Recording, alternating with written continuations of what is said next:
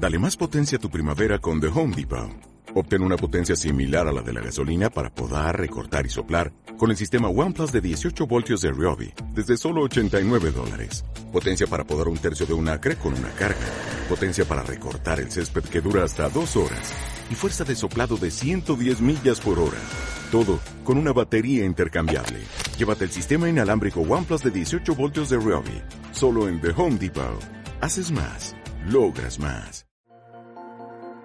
Bienvenido a Monte Sion, lugar donde siempre serás bienvenido. A continuación, Ever López, pastor de Iglesia Cristiana Monte Sion, compartirá el siguiente mensaje.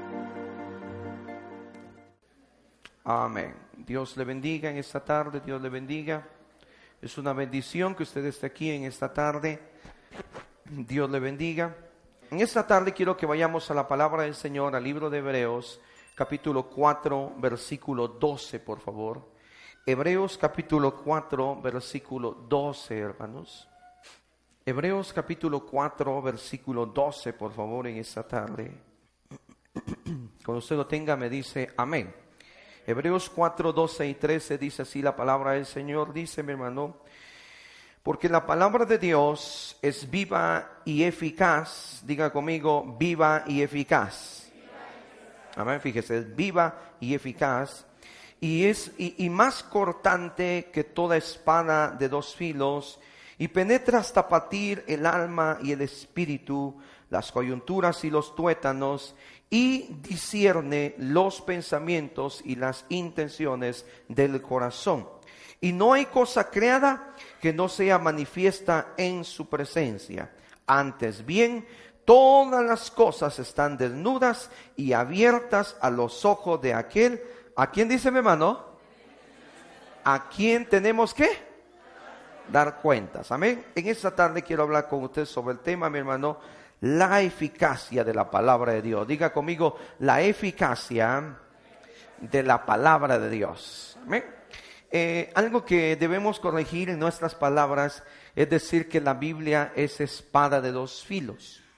Eso es algo que tenemos que corregir en nuestros labios no dice Hebreos 4:12 que la Biblia sea una espada de dos filos, sino dice Hebreos que es más cortante, más cortante que una espada de dos filos.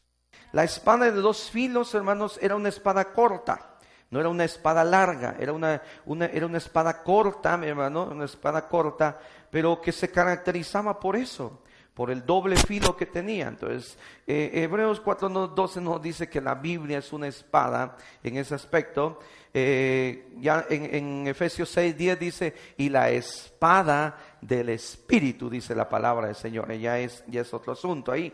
Entonces, en esta tarde yo quiero hablar con usted sobre la eficacia de la palabra de Dios. ¿Cuántas ocasiones hemos dicho o hemos repetido esta verdad? La palabra de Dios es viva y es eficaz. Amén.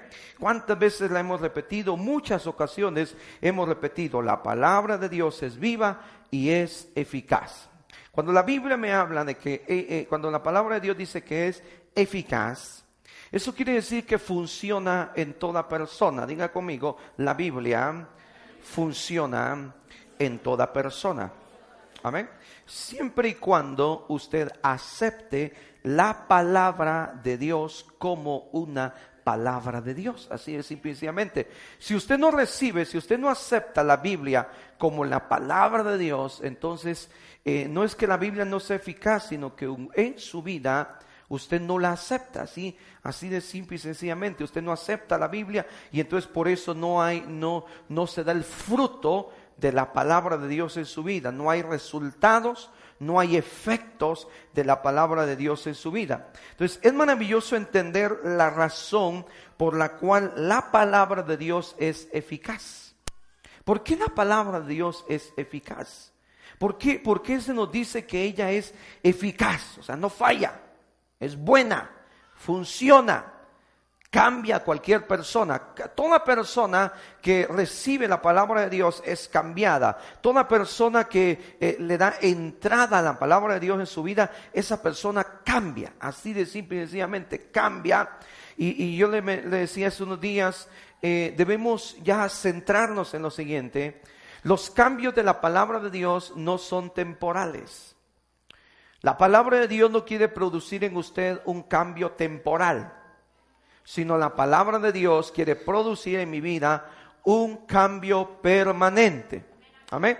Eso que representa, mi hermano, porque de repente usted un tiempo está bien, otro tiempo está mal.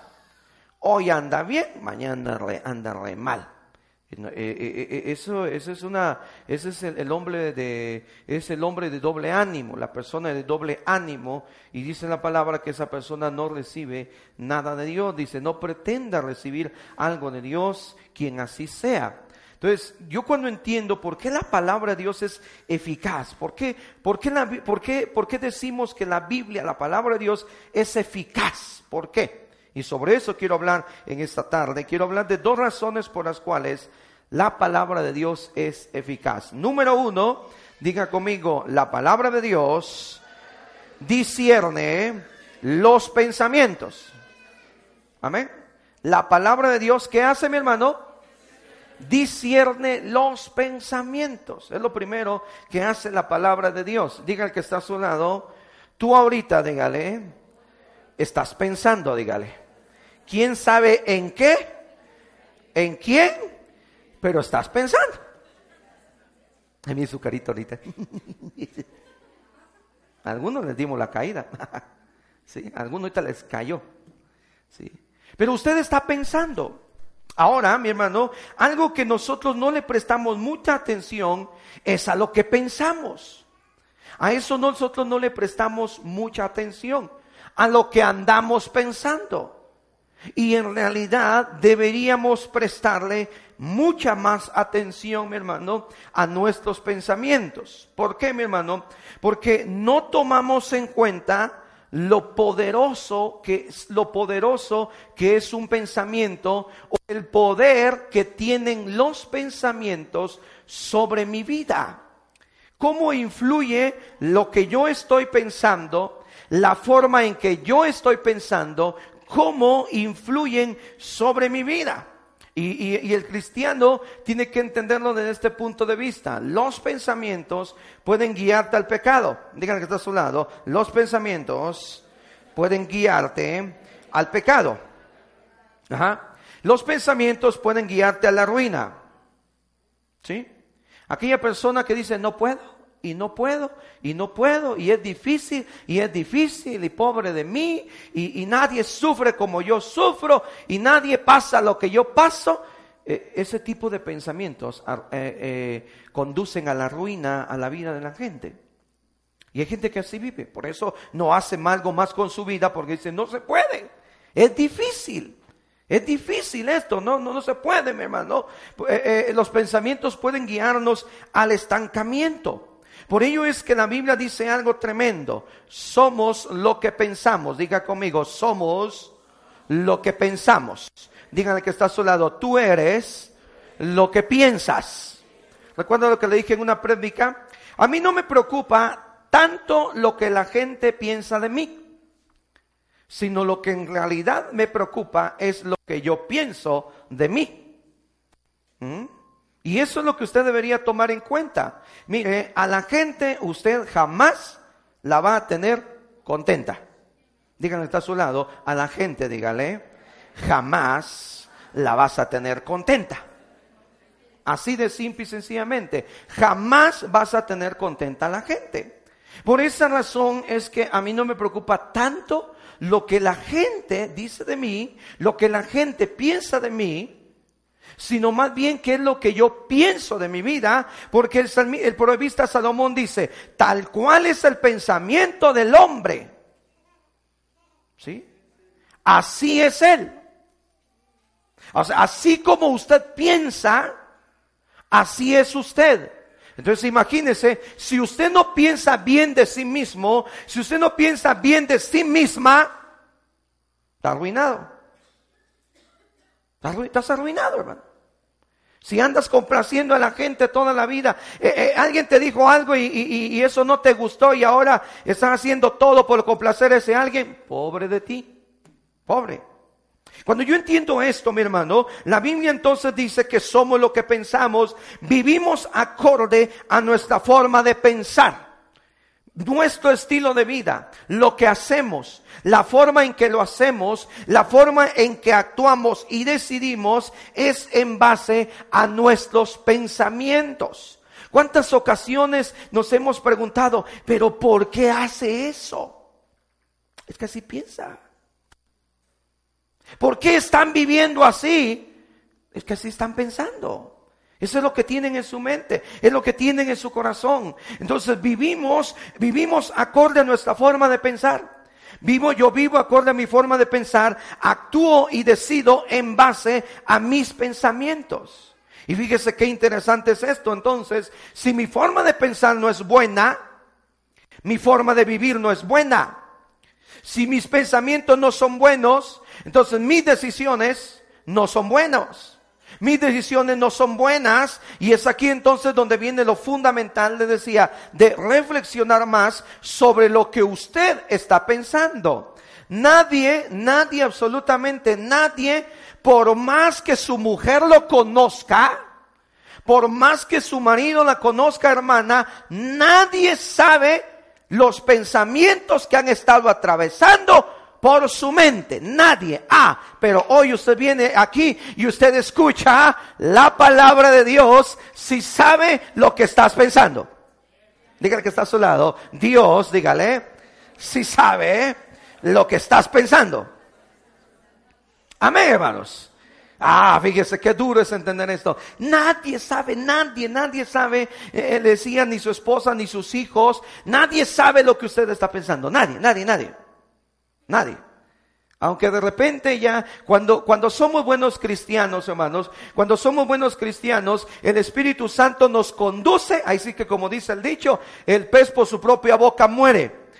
Cuando somos buenos cristianos y, y, y, y, no nos sentimos cómodos haciendo cosas indebidas o cosas incorrectas, el mismo Espíritu Santo nos guía a que nosotros hablemos y digamos lo que estamos pensando a modo de que salga, sea revelado lo que hay en nuestro corazón. Es aquí entonces donde viene lo fundamental de yo evaluar mis pensamientos. Porque la forma de pensar que usted tiene ahorita, estoy convencido que usted la justifica. ¿Por qué está usted pensando así ahorita? Usted tiene una justificación. Ah, es que estoy pensando así por esto, por esto y por esto. Ah, es que ahorita, ahorita yo me encuentro así por esto, por esto, por esto para todo tenemos una justificación. Siempre tratamos de justificar lo que hacemos, siempre, siempre. Es aquí entonces donde viene algo maravilloso, mi hermano. Eh, la palabra de Dios viene a, sacar a luz. Díganle que está a su lado. La palabra de Dios, dígale, viene a sacar a luz lo que tú estás pensando. ¿Sabe qué es lo maravilloso? Que la palabra de Dios lo saca a la luz, pero nada más entre usted y Dios. Así de simple y sencillamente. La palabra de Dios saca a luz sus pensamientos. Si son buenos, que son buenos, qué bendición. Pero si son malos pensamientos, recuerde, en nuestra vida hay solamente dos clases de pensamientos. Pensamientos buenos y pensamientos malos. Pensamientos buenos y pensamientos malos. Usted solamente tiene eh, eh, ese aspecto. O piensa bien o piensa mal. Dígale que es a su lado. Tú solamente puedes hacer dos cosas, dígale. O piensas bien o piensas mal. No hay otra. No hay otro camino. Usted o piensa bien o piensa mal. Es por ello, mi hermano, que cuando andamos bien, escuche lo que le voy a decir ahorita, cuando andamos bien es porque estamos pensando bien. O sea, cuando usted anda bien, usted sabe cuando usted anda bien y usted sabe cuando usted anda mal. Que usted no lo reconozca, eso ese ya es otro asunto. Pero usted sabe cuando, cuando anda con la pila al 100 o cuando anda volando bajo. Usted lo sabe. Usted conoce cuando anda bien, usted conoce cuando anda mal. Así de simple y sencillamente. Ahora, ¿por qué un tiempo ando bien y por qué otro tiempo ando mal? Por lo que estás pensando. Por lo que estás pensando. Por los pensamientos que estás permitiendo que entren a tu vida. Y eso es muy común en el cristiano, mi hermano. Usted como cristiano tiene debe tener mucho cuidado porque el diablo lo que busca es filtrar un pensamiento que le afecte. Dígale que está a su lado. Un pensamiento, dígale, puede afectar tu vida espiritual y puede destruirte. Amén. Por eso tenemos visto, mi hermano, escúcheme, tenemos visto, usted como cristiano por regular, usted no piensa mal, eh, eh, eh, un pensamiento sobre otro hermano a usted no le afecta tanto como le puede afectar un pensamiento sobre el pastor o un pensamiento sobre el líder.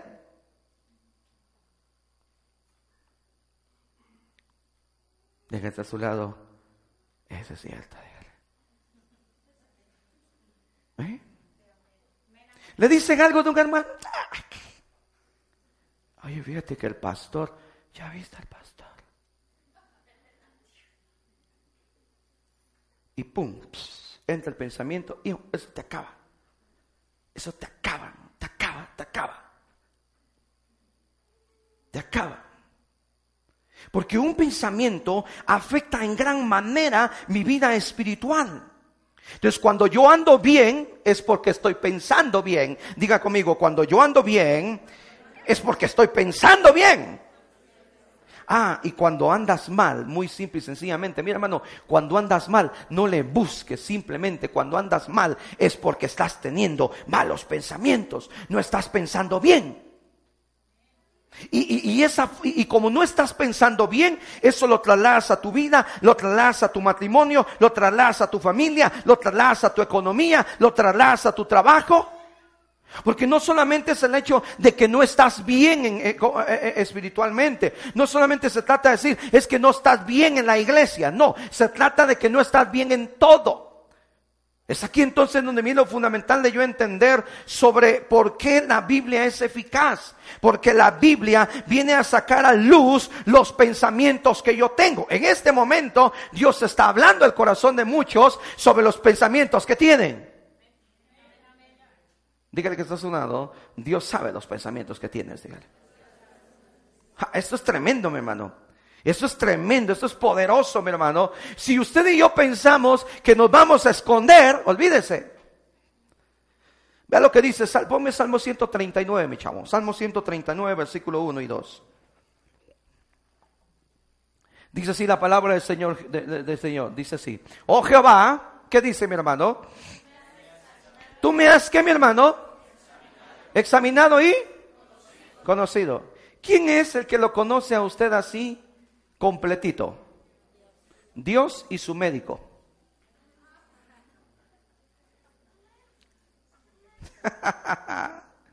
dígale que está a su lado, Dios y mi doctor me conocen bien, dígale. Cuando dicen amén, hermanos. Pues claro. ¿Por qué cree que hay hombres que no aceptan que su mujer vaya con un ginecólogo? Si va a ser la ginecóloga. Bueno, ya cada idea, cada pensamiento que cada, quien tenga, ¿no? Dios y su médico lo conocen bien a usted. Así de simple y sencillamente. Así de simple y sencillamente. Dice, oh Jehová, ¿qué dice? Tú me has examinado y me has conocido. Bueno, versículo 2. Tú has conocido, ¿qué mi hermano? Mi sentarme y mi levantarme. ¿Qué dice mi hermano? Has entendido desde lejos qué? Mis pensamientos. Versículo 3 dice, has escudriñado, ¿qué mi hermano? ¿Y qué dice mi hermano? O sea, Dios conoce todo de tu vida. ¿Sí? Eso es lo que, por eso es que la Biblia es eficaz. Por eso es que la palabra de Dios es eficaz. Por eso es que dice, la palabra de Dios es viva y eficaz, mi hermano. La eficacia de la palabra de Dios opera, ya que ella examina nuestros más íntimos pensamientos. Los más íntimos los que no te atreves a decirle a tu mujer, los que no te atreves a decirle a tu marido, los que no te atreves a decirle a tus hijos, eso, lo más íntimo, lo más profundo. O sea, Dios no pasa por encimita de nuestras vidas, hermanos. Has escudriñado mi andar y mi reposo y todos mis caminos te son conocidos. Todos.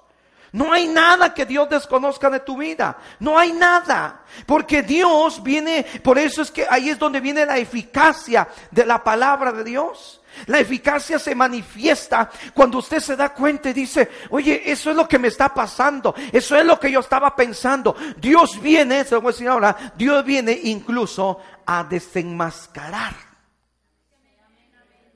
lo que estás pensando hacer. Qué tremendo es esto, hermano.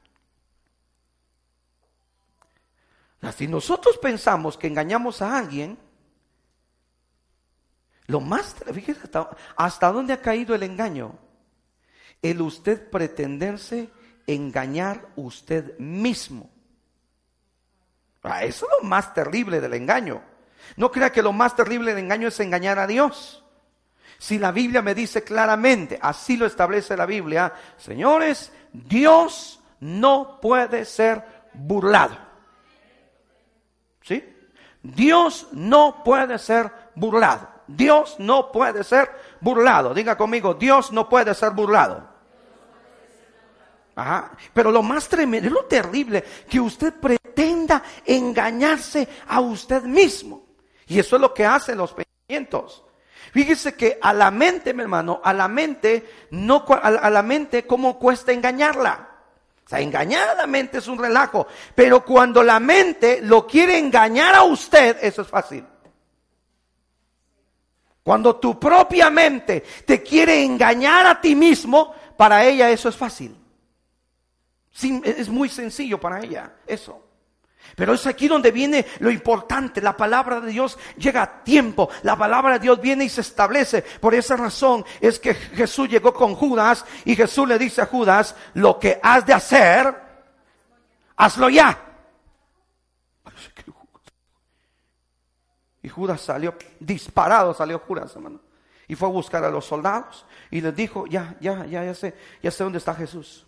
Fíjese mi hermano, cómo Jesús esperó un momento indicado. La última Pascua que celebró Jesús fue en un lugar que no cualquiera conocía. Jesús mandó a, tres de sus discípulos, les dijo, vayan a tal lugar, allí vayan a buscar tal hombre, ahí vamos a celebrar la Pascua. Solamente ellos sabían dónde iba a ser. Jesús fue arrestado en, el, Jesús fue arrestado en el monte Getsemaní. Allí es cuando Jesús le dice, bueno Judas, lo que vas a hacer, ve y hazlo ya. Jesús salió a Getsemaní, allá lo alcanzan, allá lo arrestan. Judas llegó y dijo, ya lo tengo.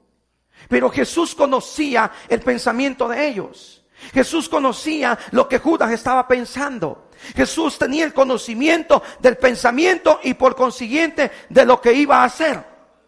Y entonces Jesús le dice, lo que vas a hacer, hazlo ya. Posiblemente en esta noche Dios no te diga, pero lo que vas a hacer, hazlo ya. Sino Jesús te dice y la palabra de Dios te dice, lo que estás pensando hacer, deténlo.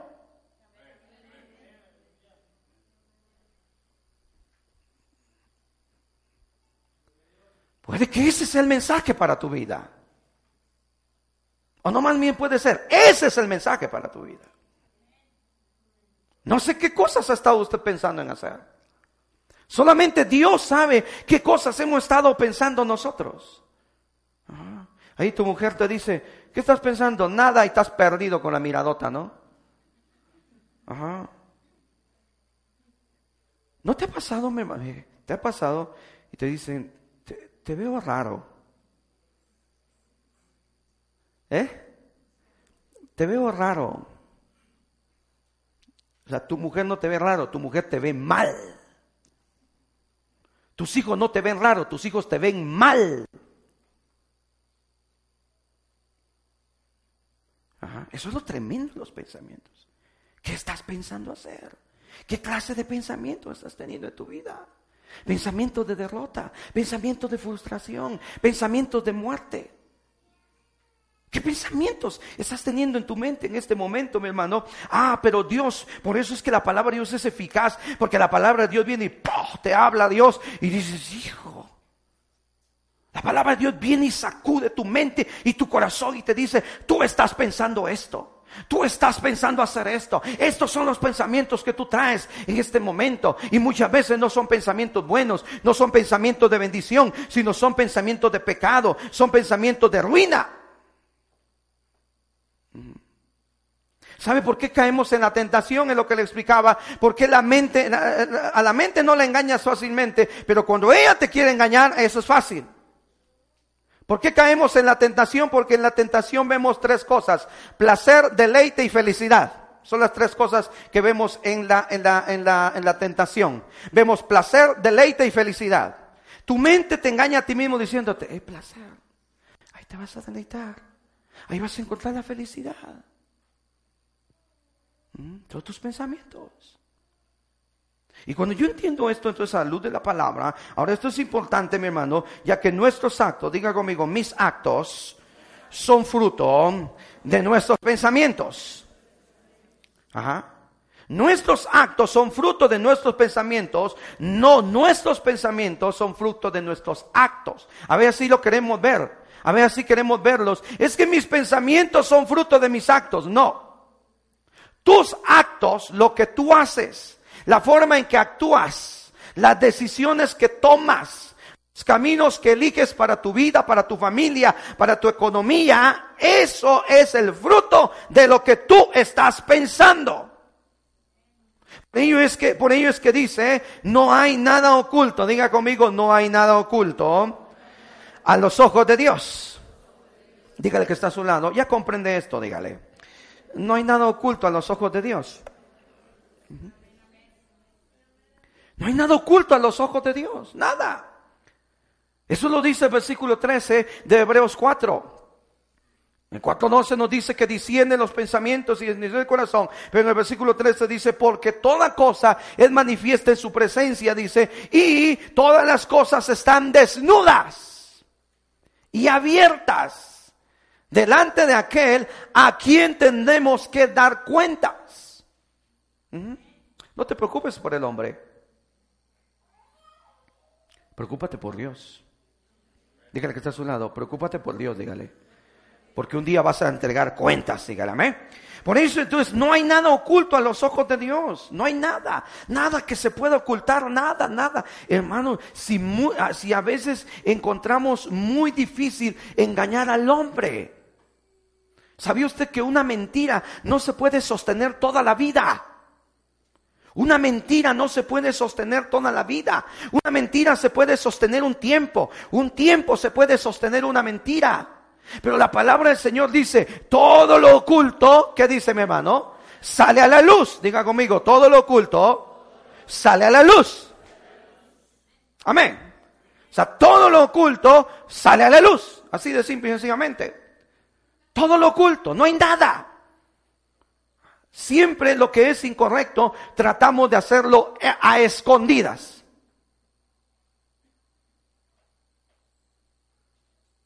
Si no vas a hacer nada incorrecto, no tienes por qué esconderte. Diga que está a su lado, si no vas a hacer nada indebido, dígale, no tienes por qué hacerlo escondidas. Así de simple y sencillo es esto. Ah, pero cuando lo hacemos a escondidas es porque sabemos que es malo, que es indebido. Y por eso buscamos ocultarlo. Por eso buscamos esconderlo. Por eso, mi hermano, buscamos que nadie se entere. Pero entonces la Biblia, por esa razón es que el salmista en el Salmo 139 dice, tú me has examinado y me has conocido. Conoces mi acostar, conoces mi levantar, conoces mis pasos, conoces mis caminos. Todos mis caminos te son conocidos. Todos, todos mis caminos te son conocidos. A dónde voy, con quién voy, con quién estoy, qué hablo, qué no hablo, qué digo y todo. Todo, todo, todo, todo, todo. Todo. Te es conocido. La pregunta es, hermanos, ¿hasta cuándo te va a entrar la conciencia de esa verdad? Porque algunos seguimos actuando pensando que a Dios lo engañamos. Pensando que le estamos dando la vuelta a Dios. No ha salido, entonces nadie se ha enterado. Y si no ha salido, dígale que está a su lado, si no ha salido, es porque Dios tiene misericordia de ti.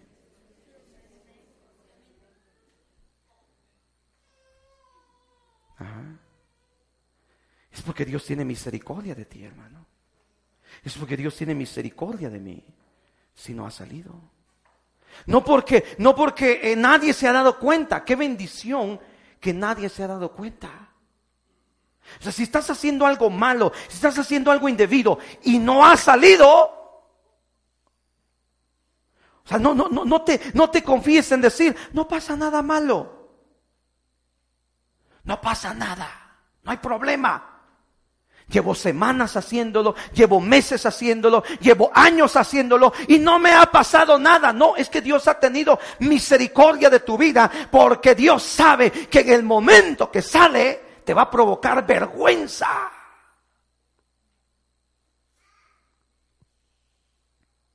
Vergüenza. Vergüenza, hermano. ¿Cuánto tiempo le dio Dios a David para que se arrepintiera? ¿Cuántos años? David se acostó con Betsabé. Ah, eh, Betsabé queda embarazada con David y le dice, mi señor, pues me embarazaste. ¿A qué le voy a decir a mi marido? Y ahí manda David a traer a Urias. Urias, vente del ejército. Deja la guerra un tiempo. Ven a atender a tu mujer. Y ahí lo llevó a su casa. Y aquel Urias, como era un hombre, del ejército, era, de los fieles de David. Y, lo llevan a, su casa. Y, Urias dice: ¿Cómo voy a estar yo aquí disfrutando a mi mujer mientras hay, guerra? No, no, es ese. Y lo emborrachan y lo llevan a su casa. Y David al darse cuenta que no podía, entonces David dice, qué, vil fue David, hermano. O sea, qué perverso puede convertirse un hombre. ¿Hasta dónde te puede arrastrar el pecado? David hizo una carta a mano en computadora, ¿quién sabe qué la hizo? Y la mandó a la, a la guerra. Y lo más tremendo, ¿sabe qué era? Que el portador de esa carta era Urias. Y lo terrible es que en esa carta iba la sentencia de muerte para Urias. Y cuando muere Urias le informan a David, porque en la carta decía, pon en lo peor de la batalla a Urias. Y así lo hicieron. Ahí le envían a informar a David, David, Urias murió hoy en batalla. David dijo, Señor, van a decir que el niño es del difunto. Cuando vieron a Isabel, ya sabe, usted sabe que el embarazo no se puede esconder. Por más que se faje, porque Sí, de repente cuando la muchacha sale embarazada y para que su papá no se den cuenta, se fajan es lo peor que puede ser una muchacha. Y entonces ya, cuando vieron, cuando vieron a Betsabé, ay, el difuntito dejó hijo. Y David, no, sí fue el difunto. Hasta que un día dijo Dios, basta. Le di tiempo para que se arrepintiera. Le hablé. Dios habló muchas veces a David y manda a un profeta y le dice, esto, esto, esto, esto y esto ha pasado. Muchas veces pensamos que porque las cosas no salen, nada sucede, nada pasa y las seguimos haciendo y seguimos en lo mismo. Y escuchas el mensaje y a veces te haces como si no lo escucharas. Pero si no ha salido, es porque Dios tiene misericordia de tu vida y Dios no quiere avergonzarte. Mejor te confrontan esta noche para que así Dios sabe que nada más es entre usted y Él. Nada más. Y entonces caigas de rodillas delante de Él y digas, me descubriste. Y que con todo tu corazón digas, he sido descubierto. Ya no puedo ocultarlo. Pero también hoy puedes salir de este lugar. Porque si tu corazón está duro, puedes salir de este lugar y puedes seguir haciéndolo y pensando que no pasa nada. ten cuidado, porque entonces la vergüenza está cerca para tu día. ¿Qué quieres hoy? ¿Arrepentimiento o vergüenza? Cuando te arrepientes, es con Dios. ¿eh? Te le dijiste, sí, Dios es cierto, yo he andado en esto, me he estado metido en esto, he hecho esto, y pum, pum, pum, y a Dios. Como Dios va a ver la sinceridad de tu corazón, Dios te perdona. Ajá. Pero si no, no, no vas al arrepentimiento, entonces el camino a la vergüenza está cercano. Muy pocas personas cuidamos nuestros pensamientos. Lo delicado de los pensamientos es que se contaminen. Diga conmigo, lo delicado de los pensamientos es la maldad que va en ellos. Y el problema es que los pensamientos nos llevan a cometer actos reprobables por Dios. Por eso es que el salmista David en el Salmo 139, ponme el Salmo 139, el último versículo, por favor. Salmo 139, el último versículo. Dice así, el último versículo, ah, el anterior, versículo 23, el 23 y 24. Examíname, que mi hermano, oh Dios, fíjese, esto es lo que tenemos que hacer, esto es lo que nosotros tenemos que hacer. Aquí ya está hablando un hombre de experiencia, aquí ya pasó, aquí ya fue castigado, aquí ya recibió las consecuencias de su pecado, aquí ya vivió las consecuencias de su pecado, aquí ya se levantó, aquí ya fue restaurado. Y entonces me habla un hombre con experiencia. Y entonces dice, examíname, oh Dios, y conoce mi corazón. Pruébame, ¿y qué dice? Dice, ve y métete en mis pensamientos. Ve y métete en mis pensamientos. Si mañana hacemos algo malo, no es porque sucedió así, lo estabas pensando. La señorita ya planificó acostarse con el novio esta semana.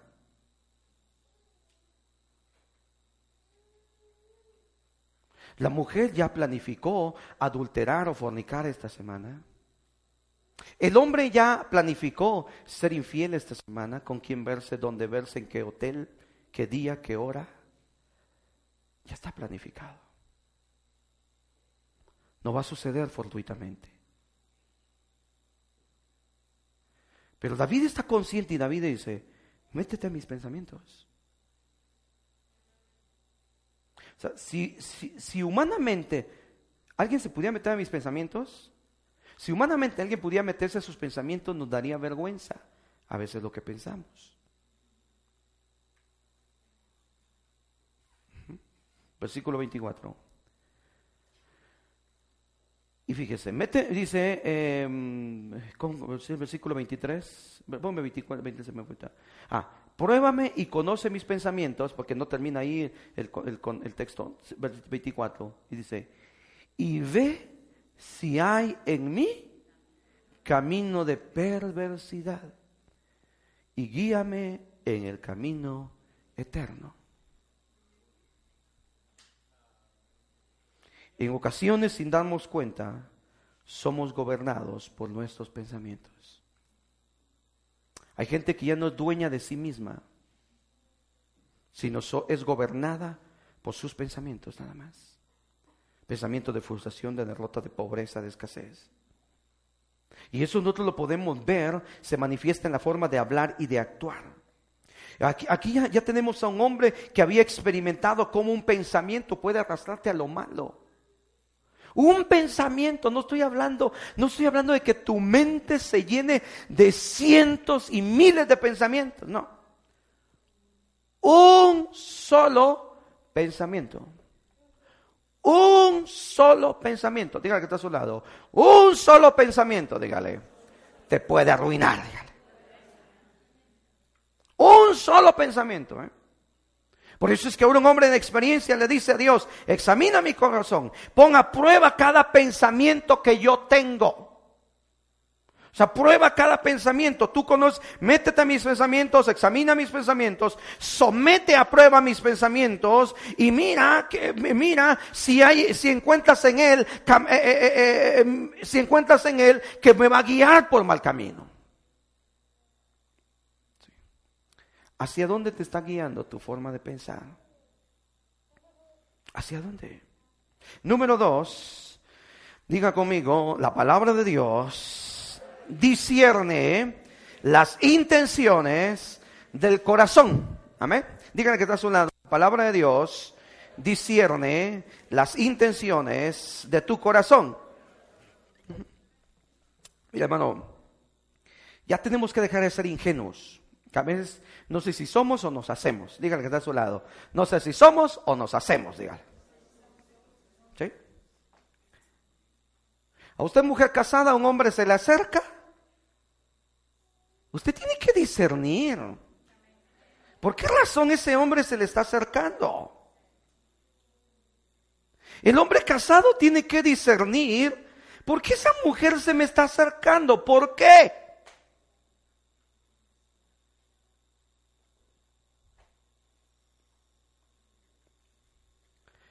Los padres tienen que discernir qué intenciones tiene ese muchacho con mi hija.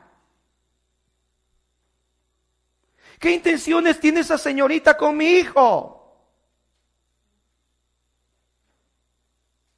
qué se viste así esa mujer? ¿Qué intención tiene al vestirse, al vestirse de esa manera?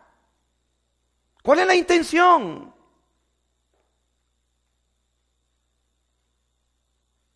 Por eso es que la iglesia ha sido vulnerada de una manera tremenda. Ah, los mal pensados somos nosotros. ¿Usted es el mal pensado? Yo ni he pensado nada mal. Ah, bueno, pues. Ya que uno por metiche, por quitarle dolor y tristeza. Así de simple, sencillamente. ¿Cuál es la intención de ese hombre al acercarse a su vida, hermana? ¿Cuál es la intención, hermano, de esa mujer al acercarse a su vida? ¿Cuál es la intención de, de, esas personas de acercarse a usted? ¿Cuál es la intención? Y eso va sobre el pecado sexual, va sobre los negocios, va sobre el dinero, va sobre la familia. Yo por eso digo, no le abras a cualquier persona las puertas de tu casa. Viene a la iglesia, pastor. ¿Y qué tiene que venga a la iglesia? Todavía no se les quita, algunos todavía no se les quitan las feas mañas. Dígale que está a su lado, a algunos, dígale. ¿eh? Todavía no se le quitan las mañas feas, dígale.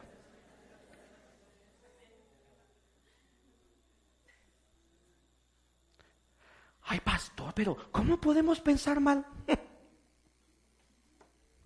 Dios mío.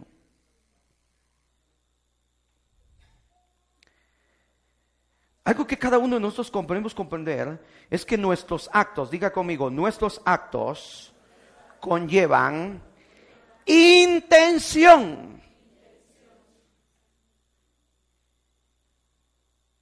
¿Mm? ¿Qué intención tiene la señorita de vestirse con minifalda, con blusa escotada y va a salir con el novio? ¿Qué intención tiene? ¿Cuál es la intención? ¿Por qué un suéter cuello tortuga? Para mi hija sí. Le voy a mandar a uno de sus hermanos atrás. No, tú dices, ching, ¿cómo se vistió? ¿Cuál es la intención de vestirse así? O sea, ¿qué intención tiene?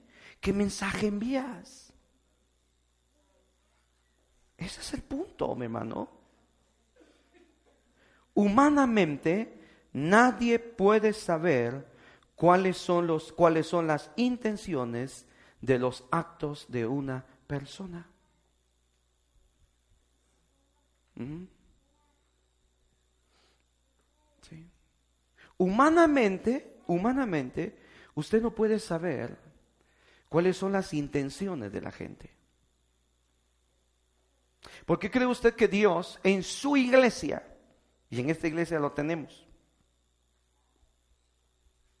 ¿Por qué cree que entre los dones existe un don que se llama don de discernimiento de espíritu?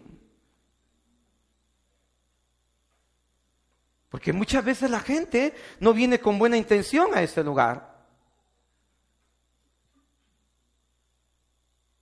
Y cuando alguien no viene con buena intención a este lugar, el Espíritu Santo comienza a obrar, comienza a hablar, comienza a redarguirlo. A veces ni nos damos cuenta y el Espíritu Santo está confrontando a la persona y el Espíritu Santo le está hablando. ¿Y sabe qué es lo que le habla el Espíritu Santo? Literalmente, ¿sabes qué es lo que es el Espíritu Santo? Viene y dice, ¿qué haces aquí? ¿A qué viniste? Y hay gente que ha salido corriendo de las iglesias diciendo, ya no pude más. Wow, olvídese, el Espíritu Santo protege a su iglesia. Porque dice la Biblia, tengan cuidado, porque entran como ovejas, pero son lobos rapaces. Mm. Eso es tremendo, hermanos. Pregúntale que está a su lado, ¿cuáles son tus intenciones de estar aquí? Dígale.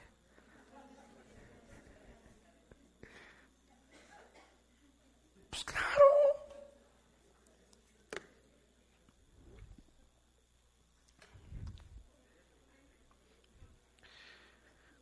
Un día andaba en un centro comercial, hermanos. Andaba en un centro comercial y estaba parado al lado de un policía que era guardia del centro comercial. Y cuando por su radio escucho, eh, a todos, por favor, pues se logró escuchar, yo creo, descuido de él, porque tenían su chicharro ellos. Y cuando dicen, por favor, dicen tal puerta, en tal lugar, dice, muchacho de camisa negra, pantalón tal y tal, dice, por favor, obsérvenlo. Y yo me vi, ¿qué traigo yo? Dije de mí. Jovenazo, dije, ah, soy yo. No, sí. Hay gente que va a robar. Así está el Espíritu Santo en su iglesia. Ajá. Que pasa que de repente nosotros estamos en otra cosa. Hay toda la gente que viene buena.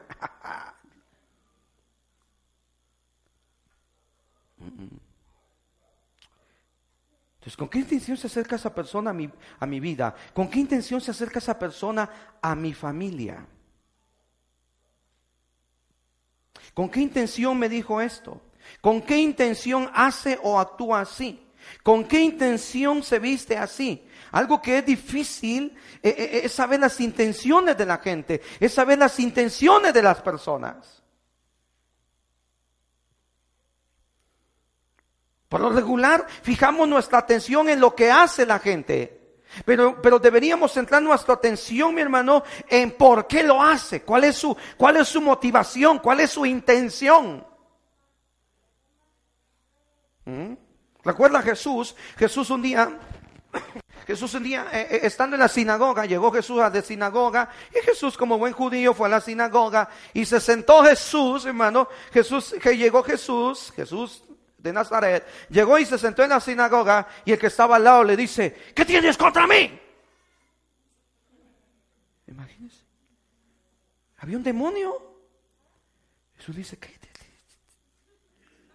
Y se fue.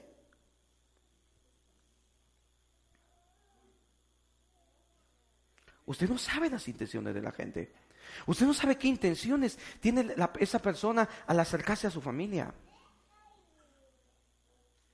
al acercarse a su marido, al acercarse a su esposa, al acercarse a sus hijos. Usted no sabe qué intenciones tiene esa persona.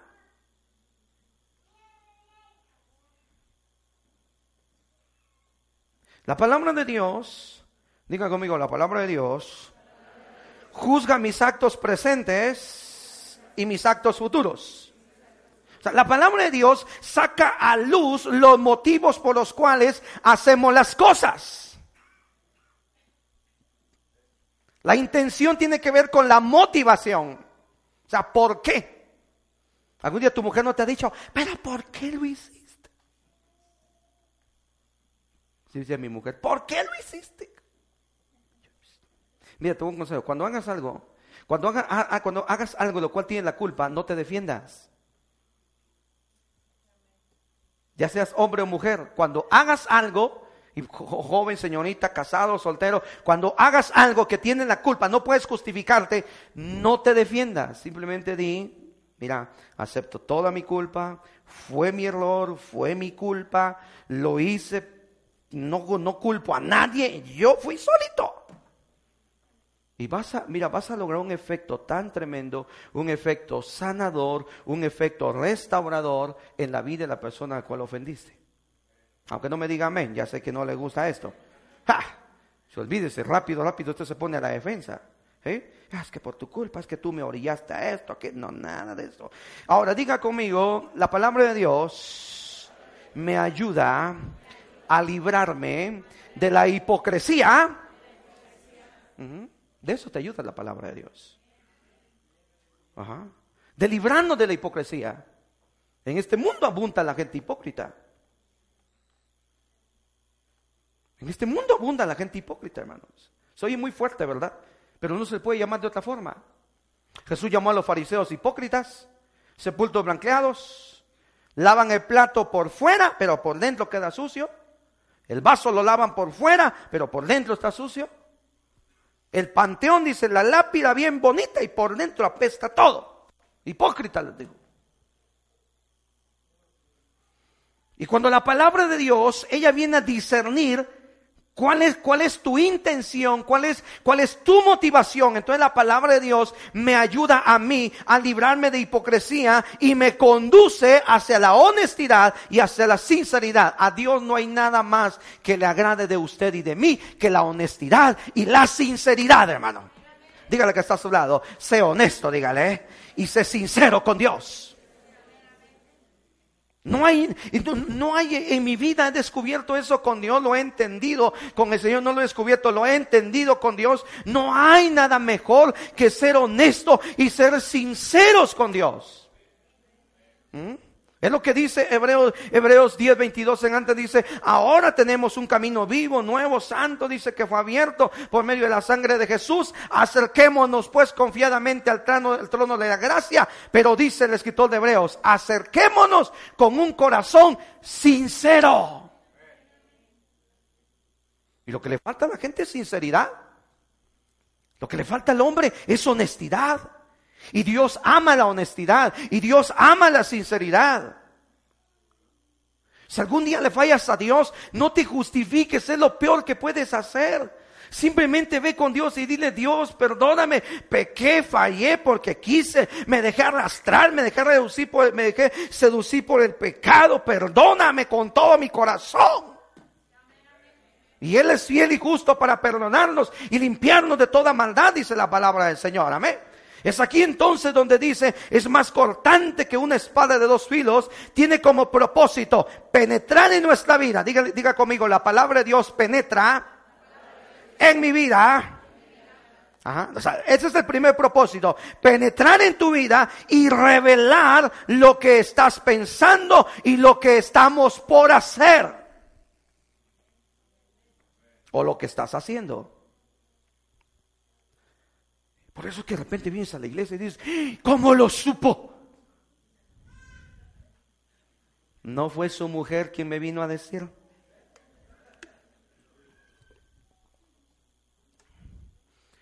No, eso, sí se lo puedo asegurar, ¿eh? Como pastor mantenemos la ética. Mantenemos la ética y la ética nos lleva pues, a nunca usar el púlpito para decir cosas que nosotros podamos saber jamás.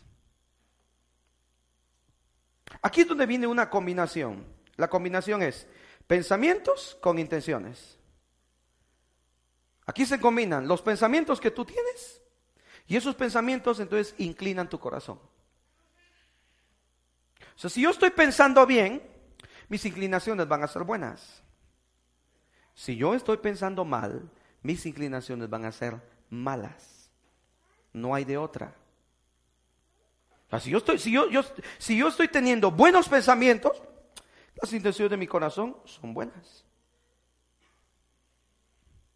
Pero para ello viene la palabra de Dios. Recuerda lo que le decía a Judas. Jesús le dijo a Judas, lo que has de hacer, hazlo ya. Esto queda demostrado en el hecho de cuántas veces usted ha venido a escuchar la palabra de Dios y Dios nos habla y usted dice, es lo que estoy viviendo, es lo que estoy pensando, es lo que estoy pasando porque la palabra de Dios está entrando. Esta es una realidad, diga conmigo, todos tenemos o buenas intenciones, malas intenciones. En cuanto a las intenciones, nada más son esas dos. Usted o tiene buenas intenciones o usted tiene malas intenciones.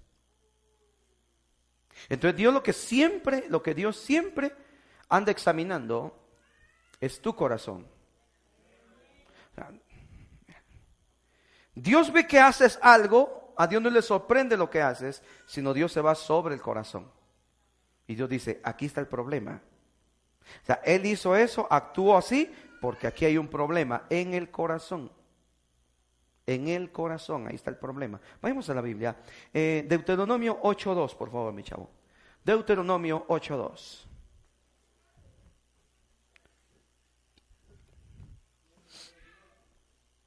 Vea lo que dice. Deuteronomio 8.2, dice así. Dice, y te acordarás, de todo el camino por donde te ha traído Jehová tu Dios estos 40 años en el desierto. Vea para qué llevó Dios a Israel al desierto. Para afligirte, para probarte, y vea lo que sigue diciendo. ¿Qué sigue diciendo? Para saber que mi hermano, lo que había en tu corazón.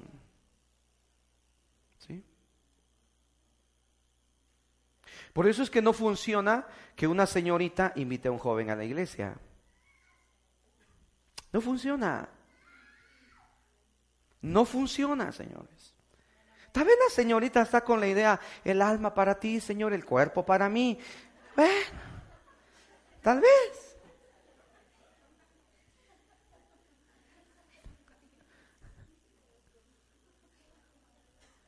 No funciona. No funciona. Claramente visto, no funciona. No funciona.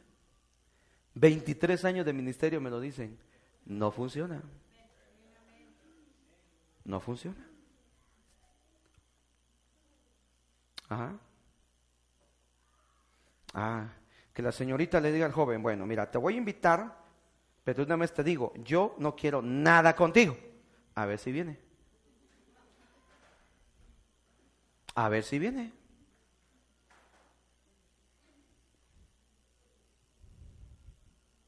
Y lo mismo con los hombres. No es bueno que un hombre invite a una mujer. Dios siempre anda monitoreando tu corazón. Fíjese, lo hace Dios y lo más tremendo es que nosotros no lo hacemos. Usted no anda monitoreando su corazón. Por esa razón es que de un día pasamos de estar bien a estar mal. Porque no monitoreas tu corazón. Como no, monitoreas tu corazón, entonces dices, entonces no te das cuenta cómo tu corazón se está inclinando hacia cosas que no se, que no se debe estar inclinando. Yo sé hacia dónde debe estar inclinado mi corazón. Yo lo sé hacia lo bueno, lo correcto, lo debido, lo sano, lo santo.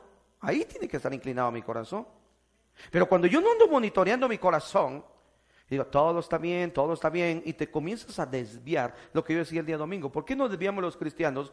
Porque comenzamos a aceptar corrupción, comenzamos a, a ser inmorales, comenzamos a ser inmorales en grados, en grados muy mínimos, pero comenzamos a ser inmorales y la inmoralidad va creciendo y la inmoralidad va aumentando y la inmoralidad comienza a tomar más terreno y la inmoralidad comienza a invadir toda tu vida hasta que eres un inmoral 100%. Aquello que le llamabas malo, ahora le llamas bueno. E iniciaste diciendo, no es tan malo.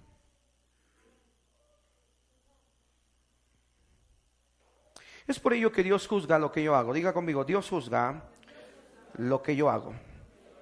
Y Dios juzga porque lo haces. Es aquí de donde siempre debo hacerlo con la motivación correcta. Diga conmigo, todo lo que yo hago, debo hacerlo con la motivación correcta.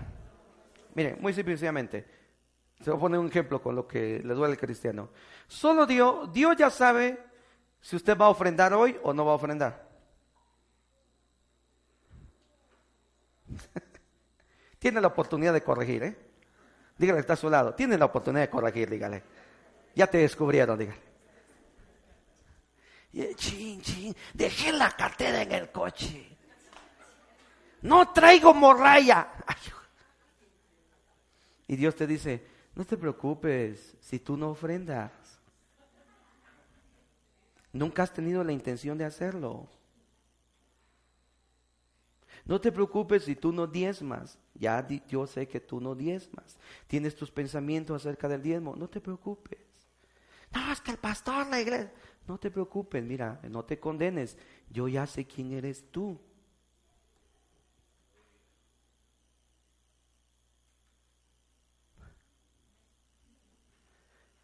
¿Cuántos, ¿Cuántos se acuerdan de la ofrenda de la viuda de Lucas 21? Ah, bueno. Fíjese que yo siempre cargo morralla, hermanos. Y dice la Biblia que ese día terminó el culto. Hermanos, vamos a recoger la ofrenda. Y pues ahí pusieron el, lugar de las ofrendas. Y dice la palabra que la gente iba, hermanos. Y cuando echaba, y echaban pura moneda, hermanos, se oía. Y todos alrededor, ¡Ah! echó bastante. ¿Oyeron cómo sonó? Y los discípulos de Jesús también. Y Jesús estaba parado. Jesús viendo a la gente. Mm. ¿Cuándo pasó una viuda y pobre? Viuda y pobre. Y aquella mujer viuda nada más llevaba dos monedas. Como que hoy dijéramos las monedas de cinco centavos. Todavía hay de cinco centavos. O de diez centavos. Dos blancas, dice la Biblia. Y aquella mujer pasó a ofrendar. Esa mujer viuda te deja sin argumentos a ti para ofrendar. Te deja sin argumentos para que tú digas, es que no tengo para ofrendar. Esa mujer viuda nos deja sin argumentos. Agarró, dice la palabra, y echó las dos moneditas, las que no valían prácticamente nada. Y cuando Jesús lo ve, hey muchachos, vengan, le digo, esa mujer acaba de ofrendar más que todos. Y los discípulos, oye, si pasó la familia tal, ¿no oíste cómo sonaron las monedas cuando cayó? ¿No oíste cómo sonó? ¿Cuánto echaron? Y Jesús les dijo, señores, lo que ustedes no vieron, yo sí lo vi, dijo Jesús. Todos ofrendaron de lo que les sobraba.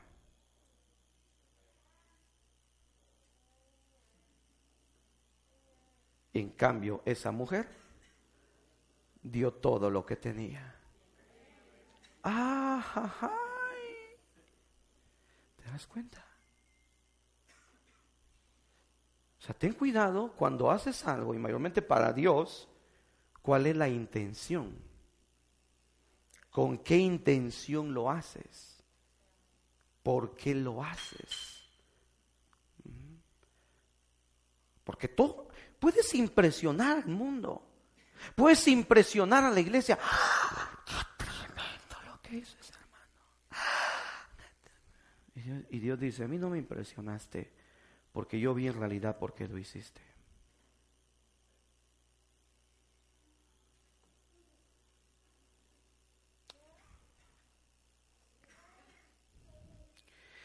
Es por ello que la palabra de Dios es eficaz, porque ella revela lo que hay en nuestro corazón. Diga conmigo, ella revela lo que hay en nuestro corazón.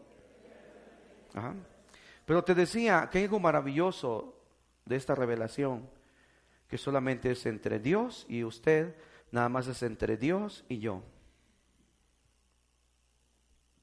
Te decía en el punto anterior, a veces decimos, he hecho esto, no pasa nada, he, he hecho esto otro y no ha sucedido nada. No quiere decir que no vaya a salir a la luz, sino más bien Dios quiere evitarte vergüenza. Y Dios te ha estado esperando en el trono. Dios te ha estado esperando en el trono para que vayas delante de Él y le digas, tú sabes lo que he estado haciendo. Tú sabes cómo he estado viviendo. Y gracias porque no lo has sacado todavía. Y vengo a pedirte perdón con todo mi corazón, con toda mi vida. Perdóname, quiero rectificar, quiero hacer algo distinto. Es por ello que hoy Dios revela lo que vienes pensando. Ahorita usted está pensando. Ahorita, ahorita exactamente, usted tiene un sinfín de pensamientos en su mente. Puede que sus pensamientos estén desconcertados ahorita. Y Dios revela lo que usted tiene planeado hacer. Pero por medio de su palabra, Dios te ayuda a corregir el camino y te ayuda a corregir tus decisiones. Por eso la palabra de Dios es eficaz. Padre, te damos gracias en el nombre de Jesús, Señor. Gracias, Señor. Gracias, gracias, Padre. Gracias, Señor. En el nombre de Jesús te damos gracias. Mira, mi hermano, Dios no nos avergüenza, al contrario. Precioso es cuando la palabra de Dios viene a nuestra vida y nos dice, Dios, yo sé lo que estás pensando. Tenga cuidado con sus pensamientos. Tenga cuidado con sus pensamientos. Tenga cuidado con sus motivaciones. Tenga cuidado con las intenciones que tiene su corazón. Va a llegar el momento que usted no va a poder dominar esos pensamientos, esas intenciones que usted tiene. Por eso es que Dios lo trajo hoy para que usted escuchara esto y Dios te dijera, yo sé lo que estás pensando y sé lo que estás planeando hacer. Él lo sabe. Si hoy no es rendido y quebrantado delante de su presencia, puede que la ruina esté cerca y la vergüenza cada día se acerca a tu vida. Y el día que eso suceda, Dios no le va a sorprender. Porque sabe Dios que un día te habló. Si no te vas a recordar de todo el mensaje, grábate esto. Dios conoce lo que estás pensando y Dios sabe cuáles son las intenciones que tienes. Dios sabe qué es lo que estás planeando hacer. Puede que en tu vida no haya buenos pensamientos, para tu vida, para tu matrimonio, para tu esposa, para tus hijos, para tu trabajo, para tu economía. Puede que las, puede que las intenciones de tu corazón no sean buenas el día de hoy. Estás a punto de pecar, de hacer algo indebido, algo incorrecto. Tómese unos minutos ahí donde está y sea usted honesto con Dios. Dios no quiere que salgas como veniste a este lugar. Ya no te engañes. Él sabe lo que has estado pensando y sabes cuál es la intención que tienes. Hoy puedes frenarlo en tu vida o puedes darle rienda suelta a lo que estás pensando y hacer. ¿Qué más te podemos decir si la palabra de Dios es clara? Padre, en el nombre de Jesús, Bendice a los honestos, a los sinceros, Padre. No porque yo te lo pida, sino porque es una promesa de tu palabra. Extiende tu gracia, tu perdón y tu misericordia sobre aquellos que somos sinceros contigo, Señor. Que no nos justificamos en nada y en nadie, Señor. Sino que tomamos la actitud del publicano Aquel hombre que decía, sé propicio, a mí, que soy hombre pecador. Nos identificamos con Él, Señor. Y no con el fariseo, Padre, que hacía alarde de sus buenas obras. Señor, perdónanos. Perdona mis pensamientos, perdona mis palabras, perdona mis actos, perdona la intención que ha tenido mi corazón, Señor. El deseo de mi corazón es no fallarte, Padre. Es el deseo de mi corazón, Señor. En el nombre de Jesús, Padre, te damos gracias. Amén, Señor. Y amén, Padre. Gracias.